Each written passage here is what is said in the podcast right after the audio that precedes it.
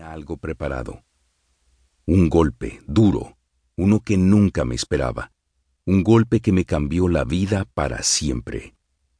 Todo me estaba saliendo tal y como lo había planeado. Despierta tu héroe interior estaba en proceso de edición.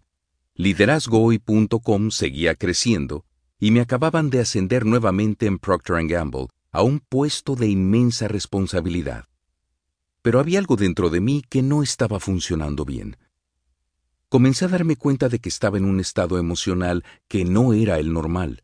Insomnio, tristeza, falta de energía, falta de apetito e inclusive falta de ganas de vivir.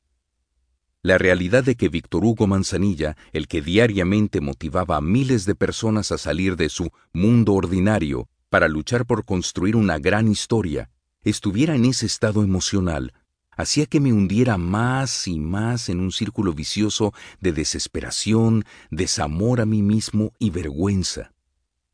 La depresión es tan dura que sientes envidia de las personas que tienen alguna enfermedad normal a tu alrededor.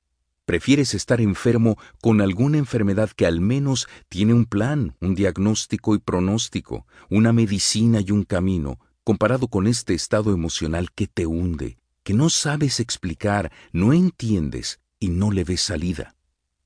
Pero este no es un libro sobre depresión y cómo salir de ella, o a lo mejor sí sino más bien de cómo esa situación en mi vida despertó en mí el deseo de conocer el epicentro de las emociones, que termina siendo la fuerza que mueve a cada ser humano. Sobre cómo puedes decidir, estés donde estés, piensa disfrutando tu éxito en la isla de tus sueños o en el fondo de un estado depresivo o en el medio de una injusticia, construirte a ti mismo desde adentro hacia afuera, sin miedo para experimentar la vida en abundancia. En este proceso de meses, desde el pantano hacia la luz, descubrí que la palabra éxito era mucho más grande de lo que había imaginado, pero también mucho más pequeña de lo que una vez creí. Esa dicotomía me parecía interesantísima por un lado y amenazante por el otro. Pero algo sí aprendí que me quedó claro.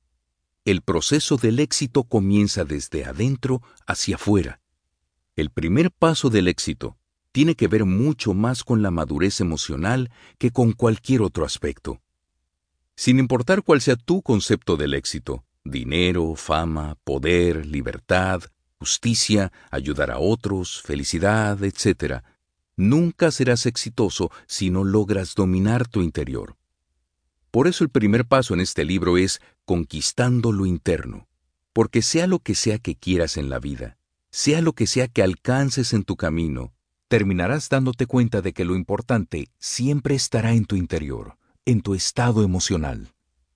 ¿Por qué personas que lo tienen todo, dinero, fama, una hermosa familia, etcétera, están insatisfechas, deprimidas o ansiosas, o controladas por sustancias tóxicas como el alcohol o las drogas?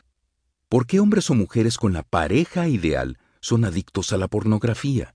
¿Por qué un muchacho que lo tiene todo prefiere unirse a un grupo terrorista o a una pandilla violenta en vez de aprovechar las oportunidades que su familia y la vida le ponen al frente para crear una gran historia con su vida?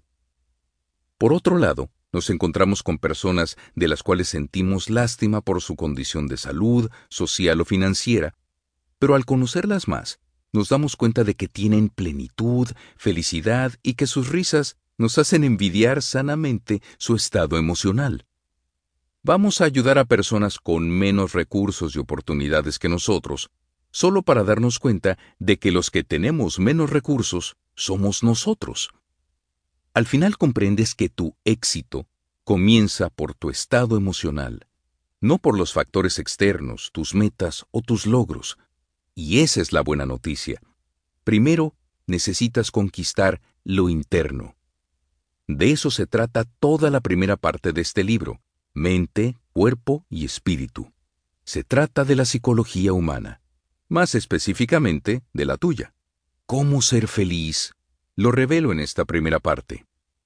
La segunda parte del libro tiene que ver con conectar lo interno con lo externo, definir tu propósito o visión, construir hábitos de éxito y destruir de manera permanente los hábitos tóxicos, definir metas correctamente y desarrollar una productividad excepcional.